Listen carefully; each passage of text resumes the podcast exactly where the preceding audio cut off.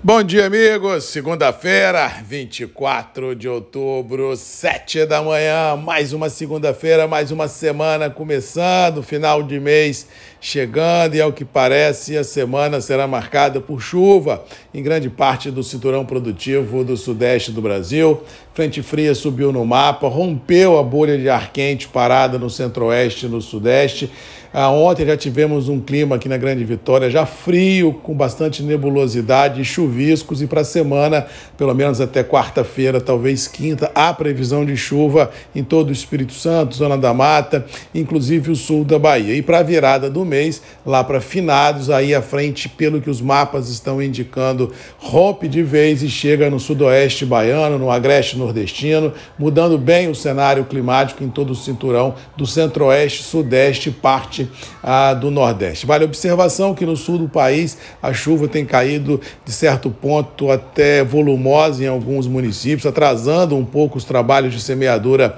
ah, dos próximos ciclos, principalmente no Paraná. Mas assim, chuva é sempre bem-vinda, mas quando passa do ponto realmente começa a atrapalhar um pouco, mas nada ainda que comprometa o 23. Muito pelo contrário, o próximo ciclo produtivo está sendo esperado com grande potencial acima dos 310 milhões milhões ah, de toneladas de grão, soja, milho, trigo, girassol, algodão, realmente mostrando a pujança ah, do nosso agro. Com relação ao café, a semana começa bem ah, estressada. Semana passada tivemos fortes baixas, tanto em Nova York quanto Londres, quanto no mercado interno e também do dólar. Vamos lembrar que na sexta-feira, dentro daquele espaço macro de trabalho de 5,10 com 5,30, o mercado terminou muito mais buscando o piso das possibilidades do que o teto e assim essa conjugação perversa ai, de dólar para baixo, Nova York, Londres para baixo e chuva na região produtora não teve para onde correr. Os níveis de preços praticados cederam bastante,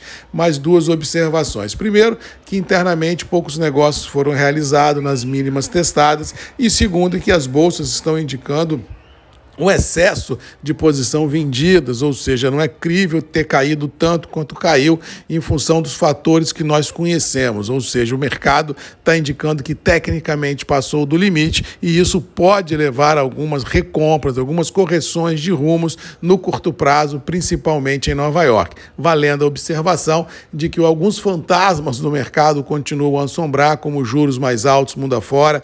ansiedade com relação à economia, guerra da Ucrânia, ou seja, temos muitas perguntas, muito poucas respostas, mas a sensação é que passou dos limites, tanto a nível interno quanto a nível internacional, as baixas. E o único fato que nós, como Origens Produtora, podemos fazer nesse momento foi o que disse na segunda-feira passada: é não entrar nessa canoa, porque a gente precisa ter muita tranquilidade, sangue frio e resiliência para tentar estancar esse momento de baixa. Ou seja, se o mercado cai e continua a galera vendendo e com volumes maiores dia a dia, passa a sensação ao mercado de que realmente existia café escondido e de que o produtor está vendendo apavorado. Ou seja, tem que passar uma mensagem ao mercado diferente disso. Caso contrário, o mercado continua na bacia das almas e aí o ano praticamente acabou, não tem o que fazer. Eu acho que no contexto internacional, se houver alta, é em recompras e não em reversão de tendência, já que além dos fatos até agora postos aqui, temos ainda safra de Vietnã e de Centrais e de Colômbia entrando no mercado daqui algumas semanas, ou seja, naturalmente haverá um aumento de oferta a portos consumidores. Resumindo, a semana começa com bastante ansiedade, com chuva no radar, mercados globais de olho na guerra da Ucrânia com Rússia e juros americanos, e no Brasil, todo mundo olhando os desdobramentos dessa geopolítica econômica financeira no nosso dia a dia dos negócios café, e também temos no Brasil, daqui uma semana,